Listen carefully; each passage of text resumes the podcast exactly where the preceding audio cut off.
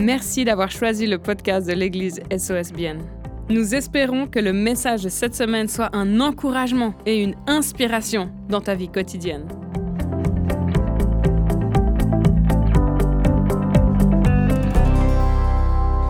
Pour le message de, ce soir, c'est un message de restauration que j'ai sur le cœur. C'est un message de réparation. C'est un message d'encouragement, de bénédiction, de joie, de paix, d'amour, d'espérance. Un message qui te reconstruit, qui te met sur le rail, qui te pousse en avant. C'est un message qui t'établit, qui te restaure, qui te met devant la gloire de Dieu, qui rayonne sur toi et qui te dit Oh, waouh, je suis merveilleux. Ça, c'est mon message ce soir.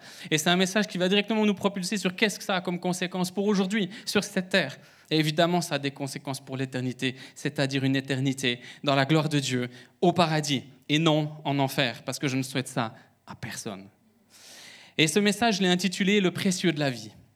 Je, suis très touché ces temps parce que je remarque que euh, la Bible le dit, les spécialistes psychologues le disent, même pas mal de grands penseurs le disent tout commence par l'intérieur. Tu peux faire de l'extérieur le plus beau possible. Finalement, si à l'intérieur ça colle pas, au bout d'un moment, l'extérieur s'effrite. Ce que je veux dire par là, c'est que tu as beau donner une façade de joie, de maîtrise, de, voilà, de présenter bien, d'avoir une bonne parole, d'avoir une bonne allure, une haleine fraîche, menthol, et pourtant, il est possible que tu dépérisses à l'intérieur, que tu pourrisses à l'intérieur. Et la vérité, c'est que de toute façon, si tu es frais à l'intérieur, si tu es restauré à l'intérieur, si tu es renouvelé à l'intérieur, eh bien évidemment, ton extérieur le montrera aussi.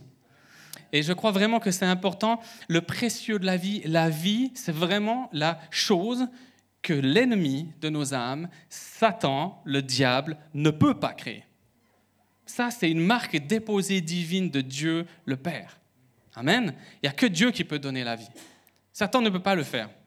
Et c'est pour ça que la vie est d'un précieux par-dessus tout. Et donc tu es en vie et tu es une créature merveilleuse. Et on va voir dans un psaume que ça en parle très très bien. Tu es le produit de la création divine. Tu as été voulu par Dieu, tu as été prévu par Dieu. Tu es merveilleux. Amen.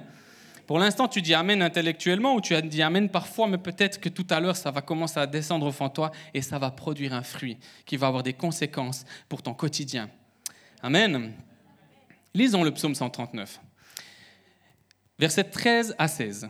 C'est toi qui as formé mes reins, Seigneur, qui m'as tissé dans le ventre de ma mère. Je te loue de ce que je suis une créature si merveilleuse. Tes œuvres sont admirables et je le reconnais bien. Mon corps n'était pas caché devant toi lorsque j'ai été fait dans le secret, tissé dans les profondeurs de la terre. Je n'étais encore qu'une masse informe, mais tes yeux me voyaient, et sur ton livre étaient inscrits tous les jours qui m'étaient destinés avant qu'un seul d'entre eux n'existe. Ce passage, je l'ai sélectionné, puis on va voir petit bout par petit bout, il y a une petite structure, il y a une construction qui est absolument merveilleuse. Il faut savoir que les psaumes, il y en a 150, il y en a 73 qui ont été écrits par le roi David, après il y en a d'autres qui en ont écrit comme Moïse, Salomon, et encore quelques autres. Et puis ces, psaumes, moi je vous donne un défi ce soir où que vous soyez. Je vous donne un défi, un bon défi, hein, pas pour moi, mais pour toi, un bon défi pour toi, comme le coach qui dit mange moins gras et sucré, bouge plus pour ton corps et deviens musclé comme Walter Zuniga. Eh bien, moi, je te donne un conseil de foi. Si tu as l'impression que Dieu est lointain, si parfois tu te dis, ouais, je crois que Dieu existe, mais c'est vrai que je le sens pas tout près de moi, j'ai l'impression que c'est un espèce de super puissant très loin, et puis moi je suis misérable, une fourmi très très euh, basse au fond de la terre, ah, et t'es comme ça, alors je te conseille un truc. Tu prends ta Bible, tu vas dans les psaumes et tout l'été, tu lis tes psaumes. Tu peux lire autre chose, hein, évidemment, c'est tout bien la Bible, mais lis les psaumes à fond. Tu verras que la première partie des psaumes, euh, jusqu'à un peu plus de la moitié, il y a pas mal de, un peu moins de la moitié, pardon, je crois, il y a pas mal de lamentations, il y a pas mal d'états de faits émotionnels de la vie. On vit une vie qui n'est pas terrible, toujours. Tu as des défis, j'ai des défis, on a tous des défis. Il y a des trucs moches qui se passent. On en a la preuve tous les jours aux médias.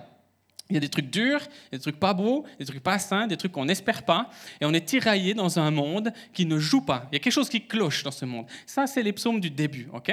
Il y a quelques louanges dedans, mais principalement, c'est des lamentations. Puis après, il y a toute une autre partie où tout à coup, il y a comme un virement de situation, il y a comme une prise de position. Et là, il y a plein de louanges. Et c'est comme si on passe de lamentations qui sont des vraies réalités. Il se passe des vraies choses difficiles. Il y a des vrais problèmes. On ne peut pas dire c'est faux. Il y a des horreurs mais il y a des louanges par-dessus ça. Et les louanges, ça commence à être Mon Dieu merveilleux, tu prends soin de nous. Je suis une créature merveilleuse. La victoire est possible dans ta main. Tu es plus puissant que tout, que nul autre. Enfin bref, il y en a plein, plein, plein. Tu peux lire les psaumes. Et là, tu vois qu'en fait, le psalmiste, c'est excellent. Ça te donne une, une leçon de vie. Décris tes problèmes. Expose-les, c'est la, c'est la réalité. Puis ensuite, loue Dieu et, propose à ton âme une série de louanges et de bénédictions, les promesses de la parole de Dieu. Et quand tu couvres ton âme, tu couvres dans tes oreilles, dans tes yeux, dans tes pensées, les louanges pour l'éternel avec les promesses de la parole de Dieu, tout à coup, tes problèmes qui sont réels vont devenir passés. Tes défis vont devenir une victoire tes limitations, tes faiblesses vont devenir ta force et ton expérience, et tu vas finir par être de plus en plus confiant dans le fait que peu importe ce que je sais, je sais que la parole de Dieu est vraie et que la victoire est possible en Jésus-Christ. Et ça, c'est les psaumes. Donc si tu as l'impression que Dieu est lointain et qu'il n'est pas très proche de toi, eh ben, c'est pas vrai, mais fais sentir à ton âme qu'il est là, lis les psaumes, et à la fin de l'été, on se retrouve, et je peux te dire, tu vas dire, waouh, Dieu, il est grand. Et je suis aimé par Dieu. Amen. Le premier point dans, cette histoire de, psaume, c'est vraiment, enfin dans ce passage, hein, pas dans tous les psaumes, mais dans ce passage, psaume 139, on voit il y a une histoire qui te concerne. Tu es unique. Tu es unique. la parole de Dieu dit qu'avant même que tu sois, ses yeux étaient déjà portés sur toi dans le ventre de ta mère, c'est lui qui t'a tissé, lui avec un grand L, lui le Dieu créateur du ciel et de la terre, de l'univers, qui a toujours été, qui sera toujours. Lui seul qui t'attend au paradis, qui t'accueille les bras grands ouverts pour vivre une éternité glorieuse. Ce Dieu-là t'a tissé dans le ventre de ta mère. Et tu dis, ouais, ouais, ça me paraît un peu lointain. On va y venir, on va y venir, ne t'inquiète pas. Tu es unique. Tu sais que au moment où ton papa a rencontré ta maman, ils se sont parlé. Puis ensuite, plus tard, ils ont fait quelque chose. Tabou, on ne va pas en parler. Non, il n'y a pas de tabou. La sexualité, c'est merveilleux quand c'est dans euh, le cadre euh, voulu par Dieu, c'est extraordinaire, c'est plein de bénédictions. Mais bref, ça, c'est un autre message. Le message qui m'intéresse, c'est de te dire savais-tu que plus ou moins, je ne suis pas un scientifique euh, au point d'être statisticien, mais ta maman elle était petite, elle avait en bagage avec elle environ, je crois, 100 millions de petits œufs à disposition. 100 millions de potentiels toits. OK? Et puis ton papa, euh, non, 1 million, pardon. Et puis ton papa, il en a 100 millions.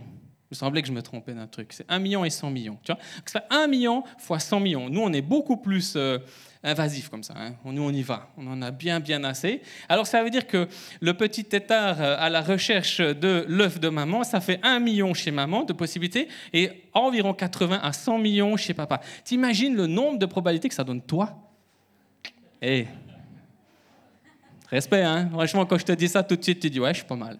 Je suis pas mal. Moi, j'ai fait mes études de physio, on était environ 460, 470. Ils en prenaient 20 euh, sur Genève, 30 sur Lausanne. Déjà là, je me suis dit, oh, gloire à Dieu. Au niveau statistique, c'est énorme, quoi. Je suis dedans. OK? Je suis dedans. A pas besoin de m'expliquer pourquoi. Je veux même pas savoir pourquoi je suis dedans, je suis dedans.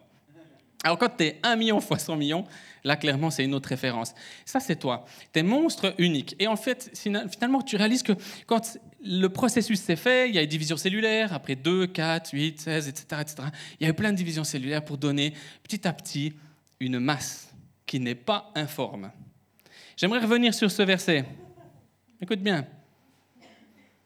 Je n'étais encore qu'une masse informe, mais tes yeux me voyaient. Ma femme, une fois, elle m'a dit, mais tu te rends compte, une masse informe, c'est quand même vachement tôt. Hein Alors, je ne vais pas me mettre euh, en bataille avec des spécialistes gynécologues, mais je suis à peu près sûr qu'à partir de deux mois, c'est clairement plus une masse informe. On distingue. Après, si on va plus grand, peut-être qu'à 4-5 semaines, tu vois déjà une, une masse forme. C'est-à-dire, on peut deviner qu'il y aura une colonne, etc. Mais si tu regardes l'image, vers les deux mois, aucun doute. Et là, tu vois deux bébés dans une poche, tu te dis Ah, c'est leur jumeau. Ben non, parce qu'il n'y a qu'une poche. Nous, il y en avait deux. Alors, je l'ai piqué. Comme ça, si tu publies ça, c'est pas ma famille, il n'y a pas de souci. Donc, on, était, on, est, on, est, on est extraordinairement complexe, on est extraordinairement unique. Et ça, ça fait que ça a de la valeur. Dans le monde dans lequel on vit, c'est facile à comprendre que tout ce qui a de la valeur, c'est parce que c'est unique. Et quand c'est unique, c'est prisé. Quand c'est prisé, ça vaut cher. Donc ça a de la valeur. Tu as de la valeur aux yeux de Dieu. Et tu as une valeur inestimable parce que si on essaye de trouver deux empreintes digitales comme toi, il n'y en a pas. On a une seule empreinte digitale chacun. Et ce qui est intéressant, c'est que quand on expose le miracle de la vie, enfin je sais pas si toi ça te fait ça, mais je crois que ça fait ça à pas mal de monde. Du coup j'ai entendu pas mal de commentaires du haut de mes quelques années de vie où les gens ils sont là, oh, un bébé c'est tellement innocent, c'est précieux, c'est extraordinairement beau et ça a une valeur folle. Puis tout à coup, les années augmentent, puis on en parle un peu moins de cette valeur, de ce précieux. Puis d'un coup, ça a 40 ans, une bière à la main, puis tout à coup, on a presque une tendance à être complètement hypocrite avec la vie, puis on dirait Ouais, bah franchement, euh, il apporte pas grand-chose de plus sur cette terre. Hein? Ah, on a déjà entendu ces propos. Hein? Qu'est-ce que c'est infâme Qu'est-ce que c'est horrible Parce que dans le fond, j'aimerais vous dire, moi, tu me donnes de la valeur ou pas, mais quand je passe dans la rue, je pense pas que la première chose que tu te dis, mais mon Dieu, il est unique. Par contre, si maintenant je fais venir une illustration à moi-même, je suis sûr que quand je la montre, puisque je le fais régulièrement, les gens vont dire Waouh Et si tu le dis pas, de toute façon, je te corrige. Illustration venant. Division cellulaire, 9 mois. Waouh Plein de lait dans la bouche, innocente. Ah, si Wenda, comme le roi lion. Et puis si elle me regarde, si ça se trouve, elle va me sourire. Mais elle ne me regarde pas. Et là, tu te dis, oh, elle a failli vomir. Et là, tu te dis, unique, précieux, merveilleux. Non? Puis maintenant, on va passer une autre illustration tout à l'heure. En attendant, je parle, le biberon, je ne vais pas le garder parce que si j'étanche ma soif au biberon, ça va être, euh, ça va être scandaleux. Les gens, ils vont me mettre sur l'Instagram, vous rendez compte, un pasteur église SOS s'étanche sa, sa soif avec un biberon, c'est quoi? Il y a une théologie. Enfin, non. Pas de théologie, c'est un oubli. Comprenons bien ce que, ce que je, veux, je veux illustrer ce soir. J'ai envie de dire que finalement, est-ce que les yeux de notre intelligence devraient un tout petit peu plus s'ouvrir avec les yeux de notre cœur qui sont nourris par les yeux de Dieu? Tu es unique, que tu le veuilles ou non, tu es unique. Tu es précieux, que tu le veuilles ou non, tu es précieux. Et venant à la vie, quand on va à la maternité, on a ces merveilleux trésors, comme vous pouvez les voir dans les bras de quelques-uns parmi nous, et puis on est émerveillé par cette vie. Et puis on est tout de suite enchanté par cette vie. Puis tout à coup, ça grandit, puis il vient s'ajouter des choses. Une erreur, une imperfection, peut-être même un handicap. Peut-être pour certains, le handicap. Moi, je travaille dans le handicap. Mais pour d'autres, je sais que le handicap fait bizarre. Mais maintenant, j'aimerais passer à l'autre illustration. On a vu ma fille, toute petite, toute chou. Et là, un peu plus grand, mais extrêmement chou. Mon grand garçon, 5 ans. Et là, tu te dis, ouais mec. Et je vais poser une question simple à mon fils. S'il désire répondre, il répondra. Mais est-ce que tu es précieux? Ben oui. Ah ben oui. Ah oui. Et c'est vrai. T'aimes.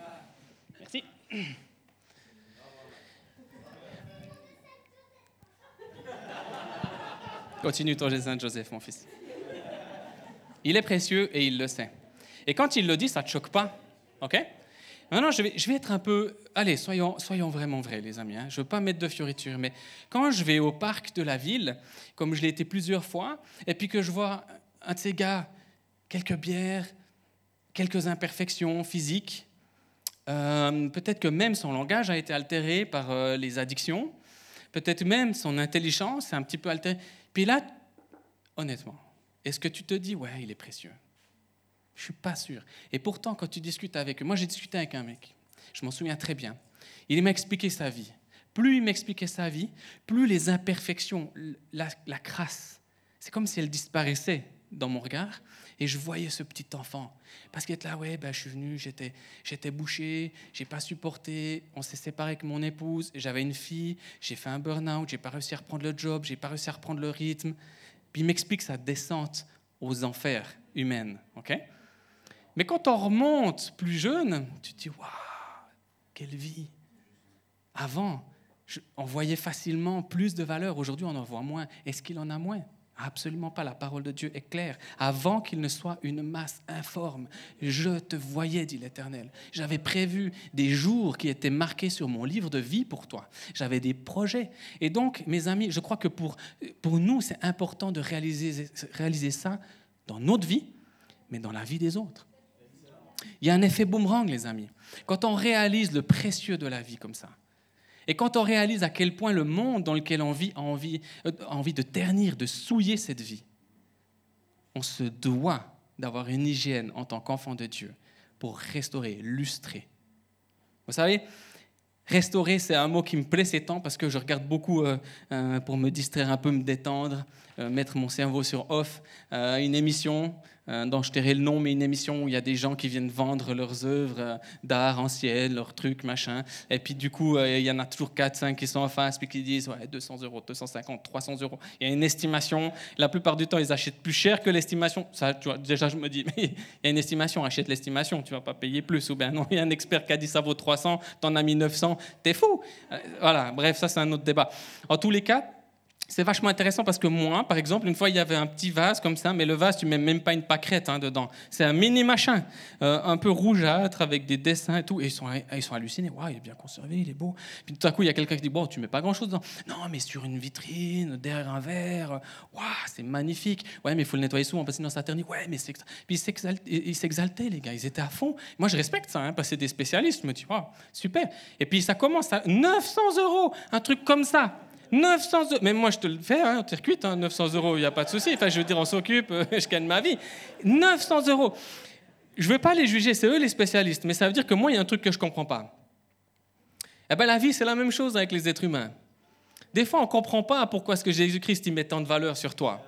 Parce que peut-être tu un peu souillé, peut-être tu un peu de crasse, peut-être tu as deux, trois pètes et deux, trois éclats sur les bordures du vase que tu es. Peut-être que tout à coup, on t'a mis dans un grenier trop longtemps, tu as pris le soleil et puis tu as perdu ta, ton éclat, etc. Et puis on t'amène, puis tout à coup, il y a quelqu'un qui, est là qui dit Moi, je suis spécialiste de l'objet là. Moi, je donne là, là je donne, il n'y a pas de souci. 900, 1000, 1 million, 3 millions, 1 million fois 100 millions, il n'y a pas de souci, je te donne. Jésus-Christ, il a fait ça. Jésus-Christ, il est mort il y a 2000 ans, il est ressuscité. Parce qu'il a dit, s'il n'y en avait même qu'un seul, moi je veux le sauver parce que je sais le prix que tu as à mes yeux. Je connais l'œuvre d'art que tu es. Si combien même tu as peut-être été une surprise pour tes parents, tu n'as pas été une surprise pour Dieu. Dieu t'attendait. Et Dieu attendait ton prochain. Dieu attendait ton prochain. Et je crois que c'est une offense à Dieu de regarder l'être humain en face de nous parce qu'il est souillé, sali, euh, moche, puant, loupé, raté tout ce qu'on veut que la société met sur les autres autour de nous, c'est une offense à Dieu. De laisser cette image persister dans notre cœur. On est tous des êtres humains avec nos faiblesses. Ça nous arrive de voir quelqu'un avec les lunettes du monde. La question, elle n'est pas là. La question, c'est quand je réalise, qu'est-ce que je fais? Et quand je réalise qu'est-ce que je fais, que ce soit sur ta propre vie ou que ce soit la vie de quelqu'un, rappelle-toi bébé, rappelle-toi ma forme, rappelle-toi tissé dans le ventre de sa maman. Et là, tu te dis, waouh, le précieux de cette vie. Et ces, brocanteurs-là, ils prennent l'objet, et après, il y a une autre partie d'émission qui vient souvent, c'est la restauration. C'est le mot-clé ce soir. Restauration. Depuis qu'il y a eu la chute dans le Jardin d'Éden, nous sommes tous souillés. Chaque fois que nous prenons une journée de plus dans, dans le score de nos années, eh bien, nous sommes souillés un peu. Parce que nous avons entendu quelque chose qui n'est pas comme Dieu veut, parce que nous avons vu quelque chose qui n'est pas comme Dieu veut, parce que nous avons commis quelque chose qui n'est pas comme Dieu le voudrait. Tous les jours, nous nous salissons. Tous les jours, nous sommes un objet d'art qui se souille un petit peu. Ça, c'est la réalité dans laquelle on est. Mais tous les jours, jour après jour, Jésus-Christ, il peut te laver, exactement te restaurer comme ce brocanteur. Et ces brocanteurs, de temps en temps, ils prennent une chaise toute cassée. Là, je regardais une chaise toute cassée, un peu, le, le siège était fichu. Puis moi, je me dis, sincèrement, chaque fois, je me dis quasiment, mais purée, mais refais-en une, quoi. Non, parce qu'ils enlèvent tout. Ils, décapent tout, ils enlèvent tout, ils enlèvent tous les petits clous, les machins. Au bout d'un moment, tu es là, mais il reste quoi à part juste du bois? Puis il dit, ouais, c'est de l'ébène. Ben, il y en a plein de l'ébène. Enfin, je veux dire, ce mal qui se donne. Mais tu sais ce qui est trop beau? C'est que cette chaise, elle a un ADN, une identité. Ils veulent pas la changer pour en avoir une nouvelle. Ils veulent la restaurer pour redonner la valeur initiale à cet objet. La définition de restaurer, c'est redonner la valeur initiale à quelque chose. Jésus nous a restaurés en acceptant de payer toutes nos fautes, tous nos péchés, toutes nos erreurs à la croix. Il a pris sur lui, alors qu'il était parfait, sans faute, toutes nos fautes. Ça, il l'a restauré. Il aurait pu faire autre chose, il aurait pu changer d'humanité. Il aurait pu changer de chaise. On balaye ces êtres humains, on refait une nouvelle terre avec une nouvelle création. Dieu a dit quoi? Je garde ces chaises, je garde ces vases, je garde toutes ces vieilleries, parce que je sais qu'elles ont une valeur intrinsèque de base. Je les ai créées, c'est moi le créateur, je les aime, ces, ces êtres humains. Alors je vais laisser mourir mon fils en prenant tout sur lui, pour qu'on va démonter pièce par pièce cet objet complètement cassé, euh, euh, souillé, mal utilisé, mal entretenu. Et on va le nettoyer et on va lui redonner juste ce qu'il a besoin pour retrouver sa valeur initiale. Si tu te sens ne pas avoir de valeur, si tu te sens ne pas avoir de fonction sur cette terre, si tu te sens ne pas avoir de rôle sur cette terre, laisse-toi être restauré. Dieu ne demande que ça. Il ne fera jamais sans ton accord. Mais Dieu ne demande que ça. Il veut te restaurer. Tu as un prix. Tu sais, le prix qu'on met pour quelque chose n'est pas juste ou injuste. La valeur d'un objet n'est définie que parce qu'il y a quelqu'un qui l'a acheté à cette valeur-là. Si quelqu'un achète un tableau 100 millions, tu ne peux pas me dire il vaut pas 100 millions. Ben, il vaut 100 millions puisqu'il y a quelqu'un qui a payé 100 millions. Tu peux pas arriver vers Dieu, tu peux fuir Dieu. Tu peux nier tout ce que je te dis ce soir, tu peux fuir Dieu, mais tu peux pas aller vers Dieu et lui dire je ne vaux pas la peine. Parce qu'il a payé pour toi. Donc tu vaux la peine juste parce qu'il l'a fait. Il est mort et ressuscité à la croix. Donc tu vaux cette valeur de vie. La vie précieuse que tu vaux, elle a déjà été payée. Et puisqu'elle a été payée, ce n'est pas réfutable que tu le veuilles ou non, qu'on te le dise ou non, que tu le crois ou non. Tu as la valeur d'une vie parfaite. Hmm, j'aime m'entendre, c'est très très bon. Oh, ça vient de Dieu, donc c'est très très bon. Du coup, ma question qui vient direct, c'est quel est ton discours intérieur? Le discours extérieur, on peut tous être des très bons parleurs. On peut tous avoir la capacité de dire non, mais je sais ce qui est bon ou pas pour Dieu. Je sais ce qui est juste ou pas. Euh, je sais ce que la Bible, la Bible dit. Mais moi, ce qui m'intéresse, c'est pas ce que tu dis devant les autres. Moi, c'est ce qui m'intéresse, c'est ce que tu dis dedans toi. Parce que de l'abondance du cœur, ta bouche parle. Il ne s'affiche pas, tu pourras le chercher. Mais donc du coup, qu'est-ce que tu te dis dedans? Et là, j'aimerais juste donner un petit témoignage de quelqu'un, un ami, euh, un ami très cher ici à l'église, un gars en or. Et puis, il y a quelque temps, il m'appelle et puis il me dit Il se passe un truc extraordinaire dans ma vie, je voulais t'en témoigner. Euh, puisqu'on a une relation, on s'échange un petit peu euh, les étapes de vie. Puis il me dit, je fais un truc, mais ça transforme ma vie. Si, si, seulement tout le monde pouvait le comprendre. Du coup, je vous le partage. Parce que grâce à lui, ça m'a donné vraiment l'idée de vous le partager aussi. Il a dit, tous les matins, quand je me lève, je me mets devant le miroir et pendant plusieurs minutes, je dis des choses sur moi qui sont positives, qui sont de la parole de Dieu. Que même si je ne les crois pas, je dénie pas ce que je vis comme challenge, mais je veux mettre en dessus ce que Dieu dit de moi. Ça transforme ma vie. Je suis un mec différent. C'est complètement autre chose. C'est vraiment c'est glorieux. Si seulement j'avais compris ça plus tôt. Il se regarde dans le miroir et dit T'es merveilleux. Tu as des victoires. Le meilleur est devant. Tu es une personne. Euh, après, il met les qualificatifs qu'il veut. Moi, je pourrais dire par exemple Tu es, es, une personne intelligente, respectueuse, remplie de patience rempli d'amour, tu es créatif. Il se balance ça à lui-même. Quel est ton discours intérieur? Ton discours intérieur, c'est comment tu te parles à toi. Qu'est-ce que tu dis de toi? N'attends pas que les autres te valorisent. Dieu t'a valorisé dans la parole, tu utilises cette parole et tu te le revois. Paf Et tu te construis. Quel est ton discours intérieur? Comment tu parles de toi à toi-même?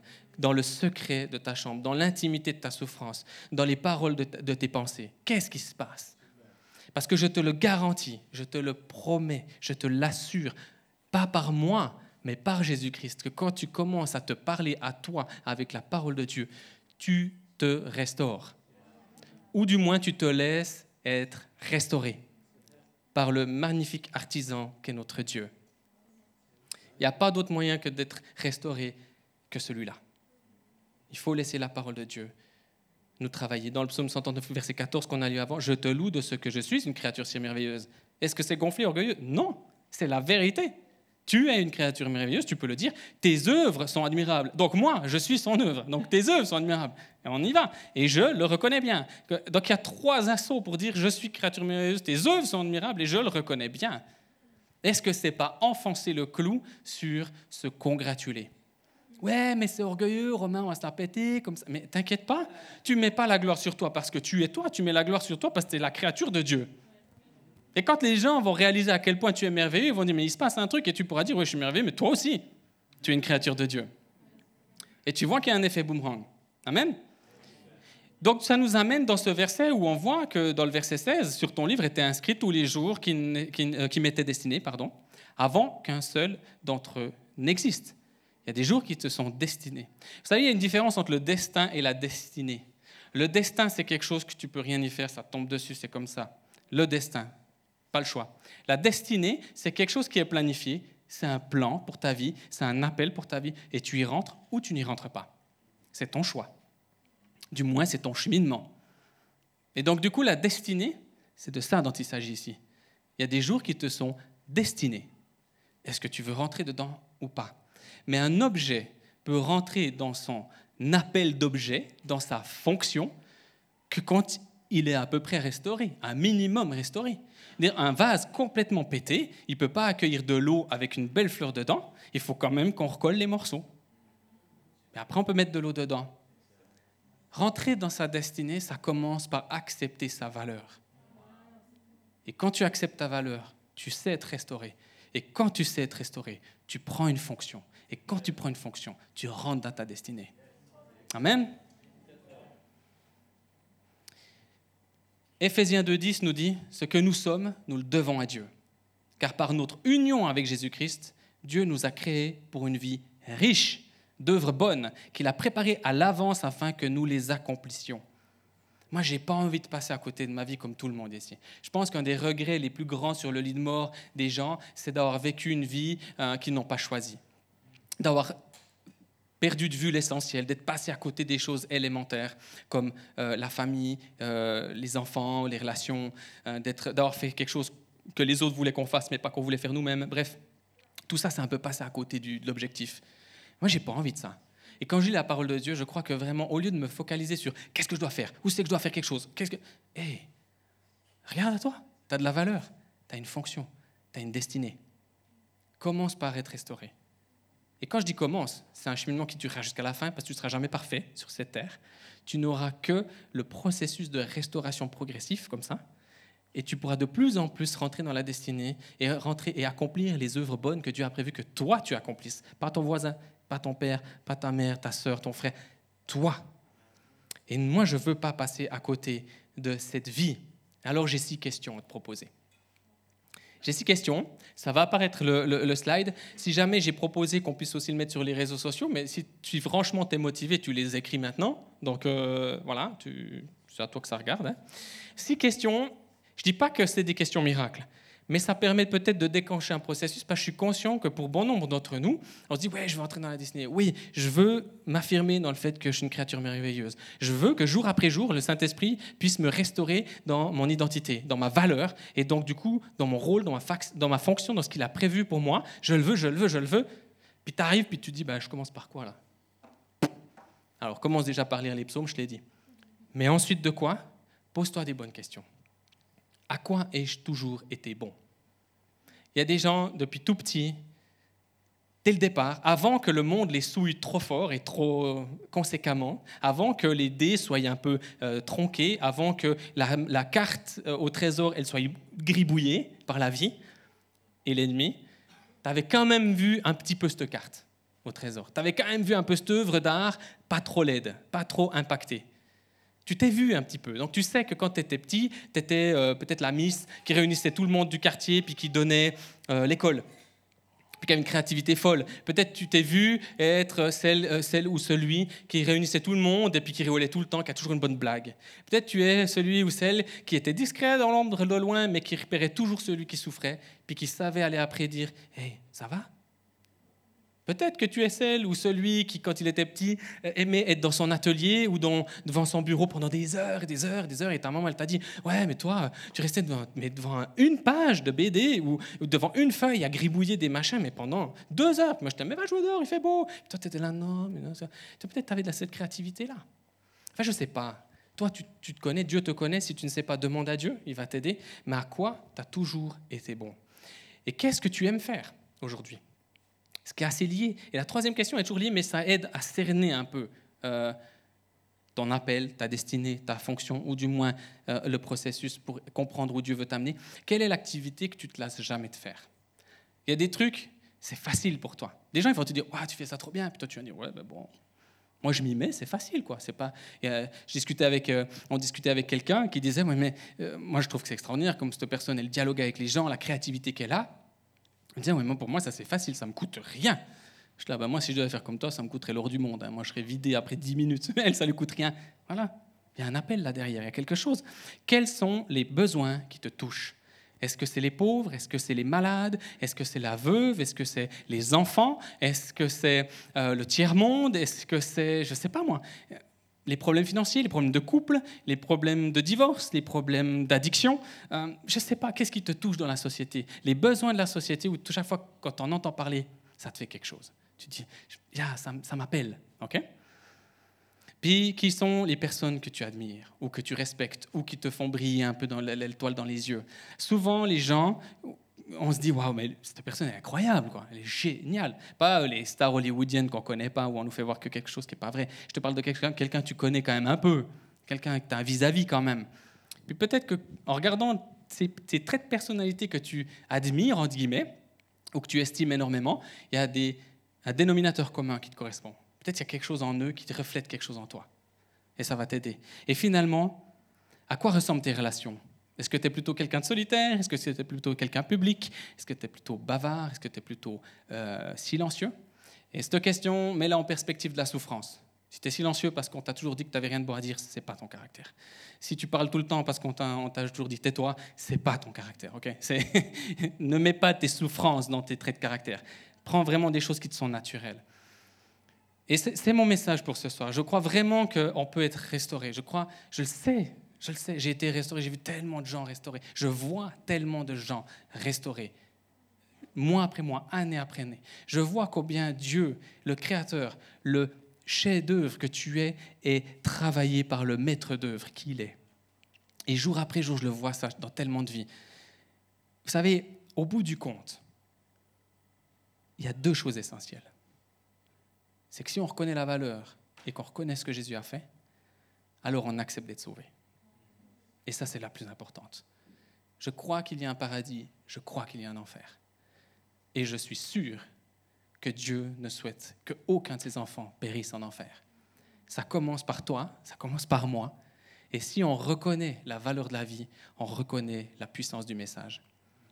Puis la deuxième chose, eh bien, c'est que nous sommes des objets magnifiques, nous sommes des œuvres d'art, nous sommes des personnes de valeur, mais que nous sommes quand même dans un monde souillé. Et que si on veut fonctionner par nos propres forces, on ne va pas faire du bon boulot. Si tu te dis, j'ai de la valeur, eh bien maintenant c'est parti Seigneur, je vais bosser pour toi, et que tu pars en avant sans lui, tu vas te casser en mille.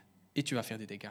Ça, c'est la deuxième chose dont je suis sûr. Si on veut rentrer dans sa destinée, on doit suivre le Saint-Esprit. On ne doit pas laisser le Saint-Esprit courir derrière nous. On doit lui demander de nous montrer la voie. On doit être obéissant. On doit respecter ses directives et ses directions et pas vouloir tout anticiper. Et ça, c'est un travail qui n'est pas facile, mais c'est un travail qui commence dans l'intimité, comme l'a dit tout à l'heure Pasteur Tim par rapport à l'école biblique. C'est un travail qui commence dans ton cœur. C'est ton discours intérieur qui va définir tes actions extérieures. Et je crois vraiment, les amis, qu'il y a de la place pour tout le monde. C'est pas je le crois, la Bible dit, il y a de la place pour tout le monde. Si tu te sens pas valeureux, ou si tu te sens valeureux, si tu te sens avoir une place ou tu te sens pas avoir une place, la maison de l'Éternel est ta maison. Et la maison de l'Éternel est la maison de quiconque qui est dehors. Que faisons-nous de ça? Merci encore d'avoir pris le temps d'écouter ce podcast. N'hésite pas à le partager avec tes proches. Ce message peut également les toucher. Pour plus d'informations sur l'Église SOS et sur notre vision, Retrouve-nous sur le site soschurch.ch ou sur les réseaux sociaux.